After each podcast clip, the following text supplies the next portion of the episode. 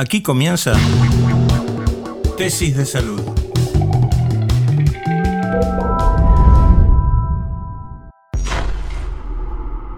Hola, ¿cómo están? Bienvenidos a Tesis. Hola Ricardo. ¿Qué tal, Vero? ¿Cómo estás? Pero muy bien, estoy contenta hoy. ¿Sí? Porque vamos a tener un tema que me parece muy interesante, especialmente estar prevenidos. ACV. Muy bueno, me parece que sí, que es interesantísimo y que tener todas las pautas para saber en qué momento hay que ir al médico y no dejar pasar los síntomas. Y si se puede prevenir. Y si se puede prevenir. Exacto. ¿Te fuiste de vacaciones? Sí, me fui de vacaciones, estuve en la costa, así que en pandemia es distinta a las vacaciones. ¿Lo pasaste bien? Sí, lo pasé muy bien. Vamos a hablar de ese tema. Disfrute en las vacaciones.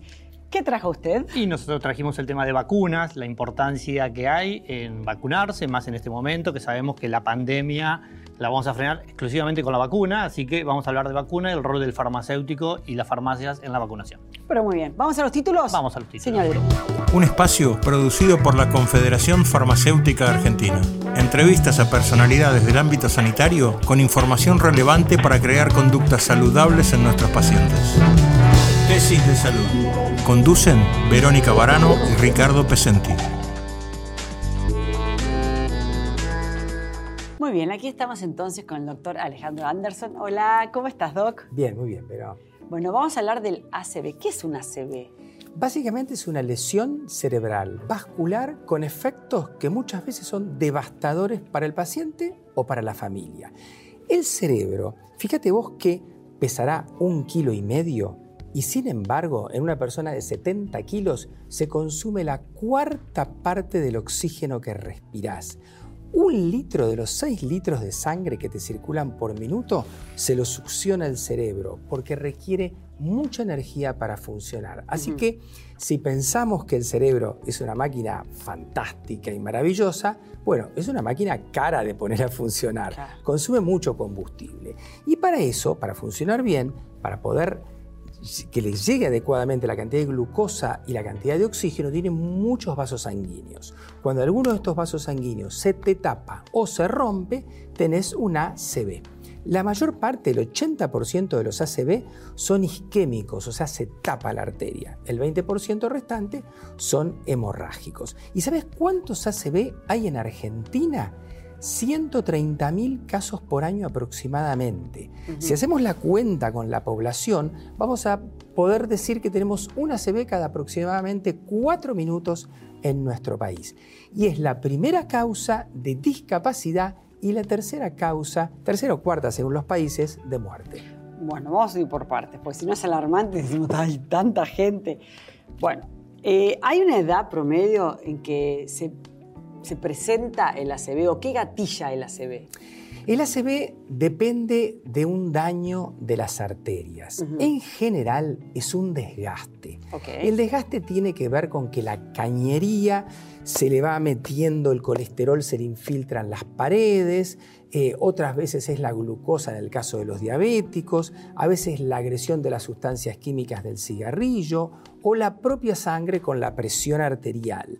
Esos son factores de riesgo. ¿El, alcohol? El alcohol sí, pero digamos indirectamente, porque el estilo de vida del alcohólico se complica y en la estadística muchísimos alcohólicos son también fumadores, entonces se te mezclan los factores de riesgo.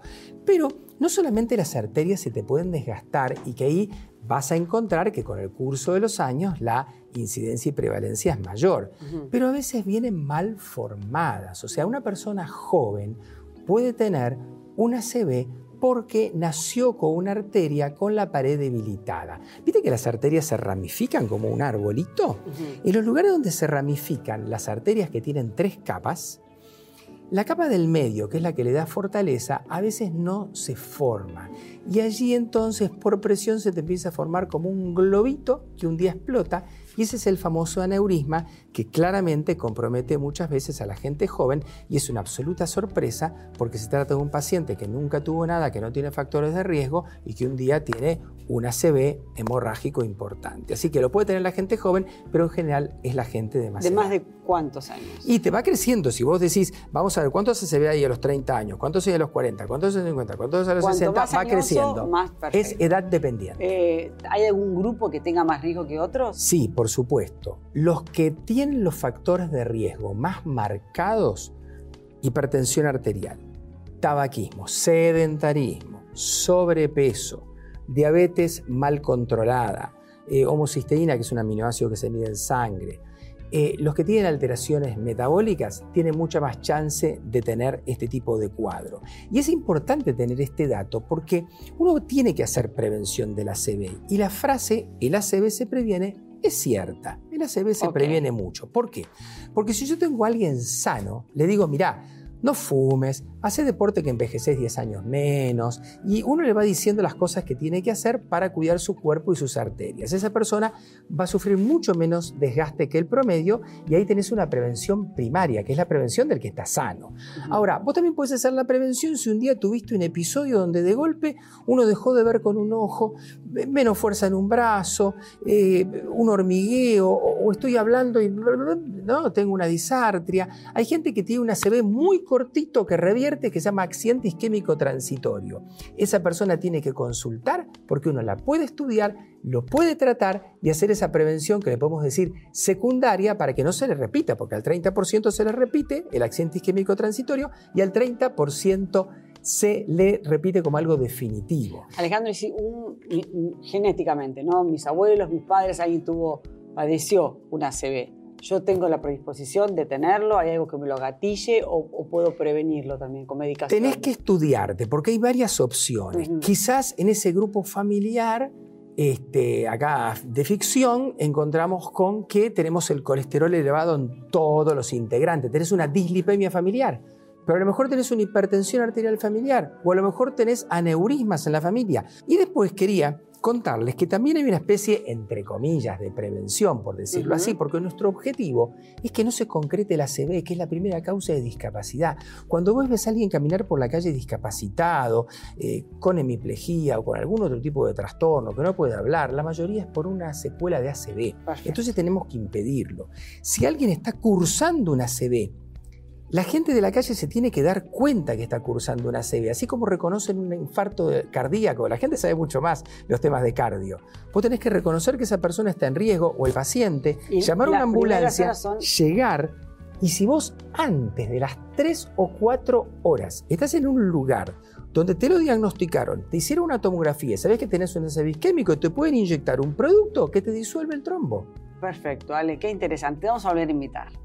Bueno, cuando quieras, pero... tema, la verdad, siempre un placer tenerte. Gracias. Gracias, Ale. ¿Estás escuchando? Tesis de Salud. Un espacio producido por la Confederación Farmacéutica Argentina. Tesis de Salud. Para ver los programas, búscanos los fines de semana en A24 o seguinos en el canal de YouTube de COFA y en nuestra cuenta de Instagram. Tesis de Salud. Seguimos con vos, Ricardo. Gracias, Vero. Acá estamos con la farmacéutica María Isabel Reynoso, la presidenta de la Confederación Farmacéutica Argentina. Bienvenida, Isabel. ¿Cómo estás? Gracias, Verónica. Gracias, Ricardo, por la invitación en este primer programa de este nuevo ciclo. Bueno, ¿qué importancia tiene, Isabel, el rol del farmacéutico en la vacunación? Sí, claramente el farmacéutico es un profesional universitario que está Primero, la vacuna es un medicamento, con lo cual es un experto de medicamento, conoce eh, no solo cómo se desarrolla, hoy estamos hablando tanto de ensayos clínicos, bueno, el farmacéutico tiene su formación universitaria, también conoce el proceso de elaboración, por supuesto la conservación y claramente las técnicas de aplicación. Para lo que es el farmacéutico en Argentina, Argentina es uno de los primeros antecedentes y específicamente la provincia de Buenos Aires en el año 1958 y eso lo establecen a nivel mundial eh, digamos, eh, reconociendo el rol del farmacéutico en lo que es aplicación de inyecciones y específicamente en la vacunación. Perfecto.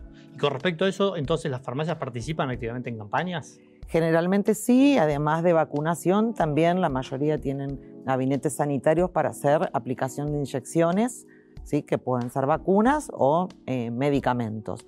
Y en el caso de vacunas, bueno, claramente en niños, en adultos, bueno, la clásica campaña que se participa hace muchísimos años en la República Argentina, es eh, en la campaña de vacunación antigripal y de neumonía, que bueno, ahí hay un fuerte entrenamiento y también tenemos un entrenamiento importante en años de, eh, digamos, de emergencias sanitarias. Nos pasó en el año 2009, donde muchísima gente concurre a las farmacias o concurrió para buscar la vacuna y aplicarse. Nos pasó el año pasado, bueno, lo que fue en el mes de marzo, abril, que se adelantó la campaña de vacunación antigripal, de neumonía, y también concurre a la farmacia para que el farmacéutico le lea su libreta sanitaria y le diga si le falta alguna vacuna. Es un importante, digamos, es una extensión del sistema de salud y un, un importante lugar eh, para eh, no perder la oportunidad vacunal. ¿Y qué tipos de vacunas existen en general que se, que se dan en farmacia, diríamos, que, cuáles son las que se aplican.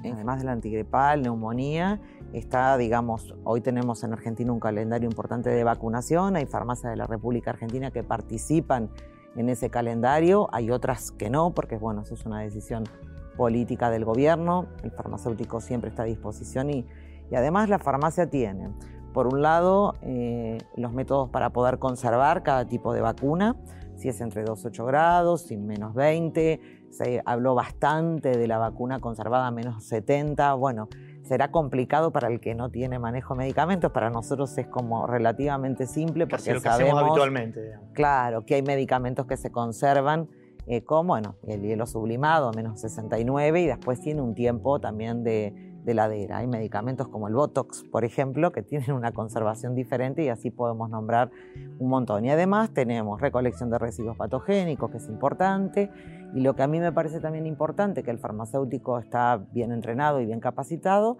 a llenar la planilla SAVI, que es la planilla el reporte ANMAT para efectos adversos atribuibles a la vacunación. Eso es extremadamente importante en todas las eh, vacunas, porque todas provocan efectos adversos como dolor en el lugar de la aplicación, la mayoría se aplican en el músculo deltoides, bueno, tenés vacunas como la de rotavirus que es oral, o sea, hay diferentes vías de administración, pero es importante eh, reportar el efecto atribuible eh, si hay un efecto adverso, que puede ser temperatura, dolor en la zona de aplicación, efectos leves, pero la persona que se vacuna tiene el farmacéutico de cercanía o lo llama o vuelve a la farmacia el otro día y el farmacéutico hace el reporte. Y en esta nueva campaña que se está empezando de vacunación de COVID, ¿las farmacias están incluidas? ¿Qué es lo que Nosotros enviamos en el mes de agosto del año pasado una carta al presidente de la Nación poniendo a disposición toda la red de farmacia por esto que te contaba. Y bueno, es una decisión, digamos, política.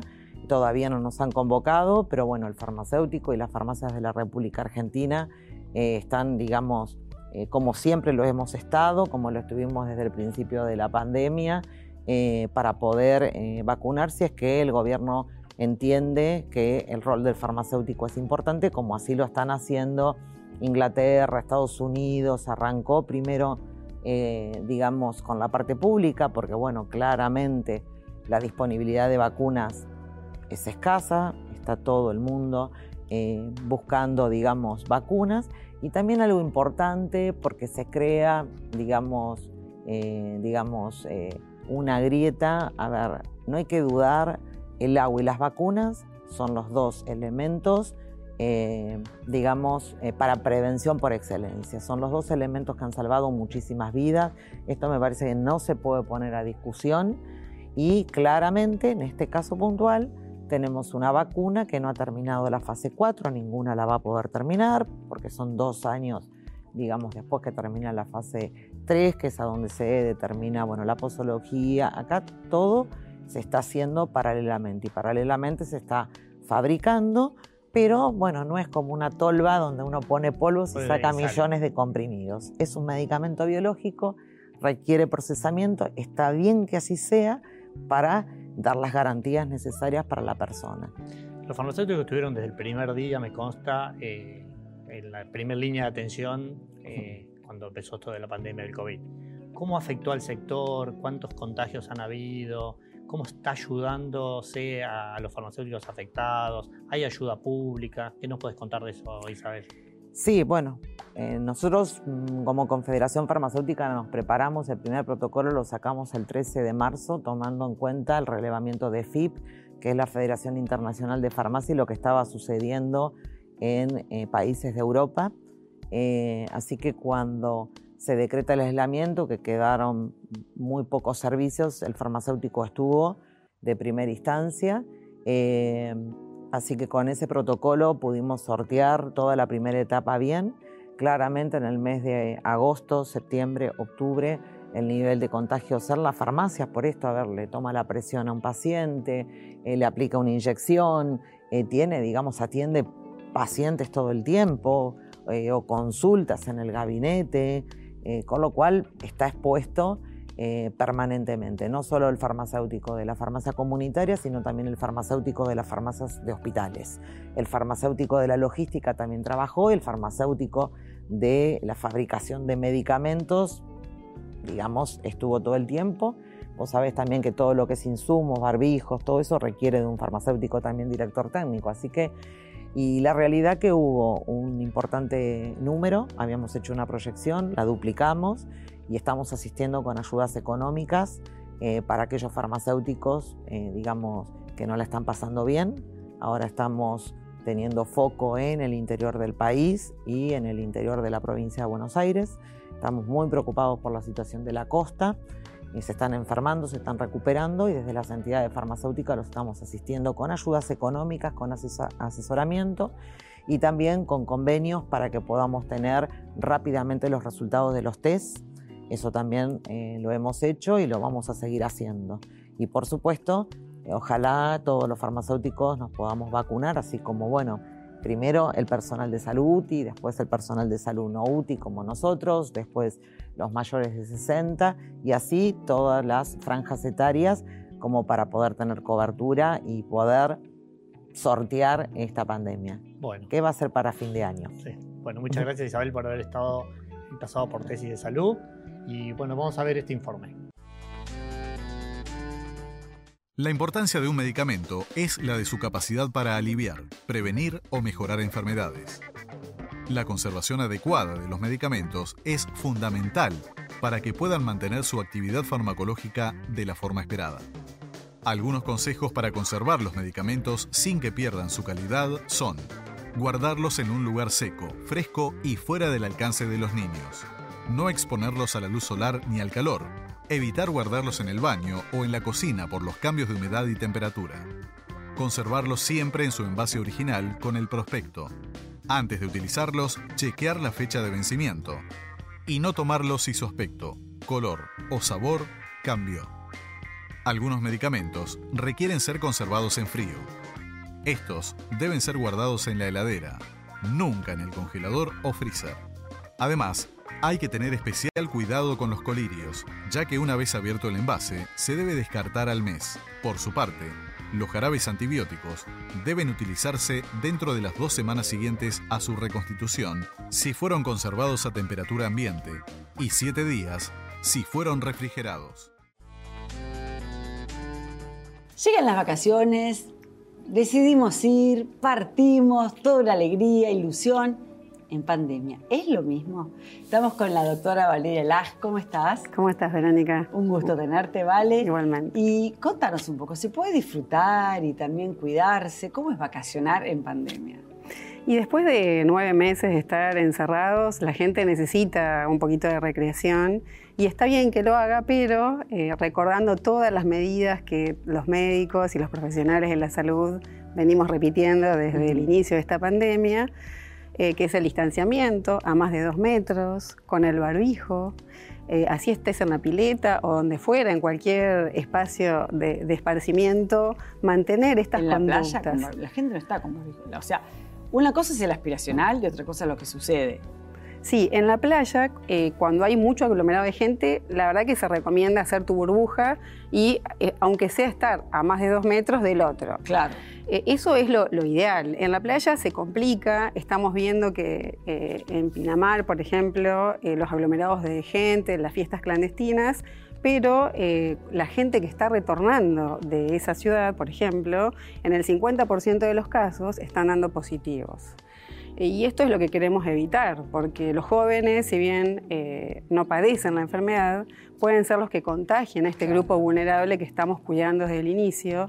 Y tanto sacrificio hemos hecho eh, que realmente uno eh, procura y espera que la gente sea responsable, se puede veranear y se puede pasar bien teniendo estas recomendaciones eh, siempre, y vamos a repetir todo el tiempo, lavado de manos, distanciamiento social, eh, uso de tapabocas, eh, y eso hace que uno se cuide uno y que pueda cuidar al otro. Recordá que el virus, el coronavirus vive en tu mano hasta que vos te pones el alcohol en gel, como corresponde. Si no te tocas la nariz, la, cara. O los ojos. o, los ojos, que es por donde ingresa el virus, es poco probable que te contagies. Pero hay que ser responsable, hay que estar muy atento y pensando todo el tiempo en ponerse alcohol en gel, lavarse las manos, distanciamiento. Y Valeria, para. Yo sé que lo hasta, hasta el hartazgo esto. ¿Qué pasa cuando uno empieza a tener tipo de síntomas diferentes en las vacaciones? ¿Qué haces? Hay que avisar en el hotel o en el lugar donde estás para aislarte en un lugar eh, y que venga el servicio de emergencias, te aíslan, te ponen en una burbuja y te trasladan a un lugar de aislamiento en vacaciones o si estás solo y puedes volverte a tu lugar de origen, te mandan al lugar de origen con todos los, recaudos que eso implica. Cuando uno se va de vacaciones en el lugar, tiene que ver bien cómo está la situación epidemiológica del lugar a donde va y cuáles son los requerimientos que te exigen en el lugar de origen cuando volvés. Si se respetan, la verdad que está funcionando muy bien esto, más que nada en la ciudad de Buenos Aires, todos estos centros que han puesto para hacer el test de PCR eh, a la gente que ingresa a, la ciudad, eh, tanto en, cuando venís de la costa como cuando llegás a Ezeiza. Ezeiza a la costa. Eh, y que al, poco tiempo te mandan el resultado, si es positivo o negativo, y bueno, vos seguís con tu obra social. si sos positivo, para hacer un seguimiento como corresponde, te aislás 14 días, los contactos estrechos, los que convivientes se aíslan 10 días, y después volvés a tu vida normal. Hiciste todo, te fuiste de vacaciones, respetaste los protocolos y no eh, alteraste la vida de nadie. Si sos contacto estrecho, estuviste 48 horas antes con esa persona en ese sentido, te tenés que aislar 10 días. Bueno, muchas gracias, ¿vale? No, por favor, a ustedes. Un placer. Bueno, ahora quieren saber la actualidad, toda la actualidad que le trae Ricardo, por supuesto, mira. Bueno, gracias Verónica. Seguimos con tesis de salud y ahora estamos conversando con el doctor Hugo Pisi, profesor eh, de la Facultad de Medicina. Buenas ¿Cómo le va, doctor? ¿Cómo está? El placer de, saludarlo. Buenas tardes. Estoy muy bien. Expectante por ver si la sociedad cambia un poco su actitud y es más disciplinada ante esta pandemia que nos está ocasionando tanto daño. Sí, exactamente. Ahora eh, lo que lo queríamos consultar era porque hemos escuchado esta semana que hay unas dos nuevas variantes del virus que empezaron a circular en Argentina y queríamos saber a ver de qué se trata y digamos si tiene algún tipo de consecuencias esto. Bueno, se ha hecho un estudio muy interesante eh, mediante la secuencia de los virus a partir de viajeros y se determinó que hay una variante Manaus y una variante Río de Janeiro. Entonces, eso en general ha sido muy útil por un aparato que consiguió el Ministerio de Salud que lo ha colocado en el Instituto Malbrán, porque es muy complicado. Imagínese usted que para un virus, en este caso este, está aproximadamente con 29.903 nucleótidos que están constantemente variando. Entonces uno lo que tiene que lograr es tratar de vacunar a la mayor cantidad de gente y fundamentalmente y concomitantemente lograr la mayor disciplina para evitar de que el virus de una u otra manera pueda contaminar y replicarse. Entonces, debido a eso es que, digamos, no solo eh, es, es, bueno cuidarse por uno, sino que es bueno que uno no se contagie para cuidar a los demás. Absolutamente, porque sería el cuidado propio, el cuidado hacia el otro, hacia el semejante, pero el virus está necesitando contagiar, replicarse, dividirse rápida y proficuamente, y eso es lo que permite que él pueda hacer la mutación. Si nosotros tuviéramos menos índice de contagio, existirían menos mutaciones. ¿Y se sabe de estas variantes si son más transmisibles, si tienen alguna, algún, digamos, alguna capacidad extra a lo que veníamos viendo? Los que están muy bien estudiados son los europeos. Eh, por ejemplo, Patrick Balance, que es el asesor jefe de, de todo el Reino Unido, ha dicho que no solo que está más contagioso como nosotros sabíamos, sino que está más letal. Él ha dado una estadística que de mil morían 10 con eh, la aparición anterior, la variable original. Y ahora con este están muriendo más o menos 13 personas, que es un porcentaje bastante grande, son tres puntos más. Y la prueba evidente está que hay países como Alemania, que colapsó el sistema sanitario, Inglaterra y fundamentalmente el caso caótico de Portugal. Están mandando aviones desde Alemania, aviones militares, con médicos y enfermeras, porque el 70% de los médicos y enfermeras portugueses están en cama enfermos. Y el tema de vacunas, es la vacuna que está en este momento este, en el, circulando digamos, en todo el mundo. Eh, ¿Van a servir para estas variantes también? Si realmente no hay otras modificaciones llamativas, no hay otras mutaciones que sean llamativas o muy grandes, van a servir. Hasta hoy neutralizan. Pero volvemos a insistir con que hay que evitar de que el virus siga mutando y los seres humanos en el comportamiento tienen la llave. Bueno, muchísimas gracias y estamos en contacto. A sus órdenes. Bueno, hemos llegado al fin del programa. ¿Qué tal? Todo muy bien, me parece que hemos aprendido, me parece que le hemos dejado a la gente muchos conceptos claros como para que se puedan cuidar. Perfecto, bueno, nos reencontramos como siempre el próximo sábado. La próxima semana, un gusto para todos, nos vemos. Nos esperamos. Esto fue Tesis de Salud. Un espacio producido por la Confederación Farmacéutica Argentina.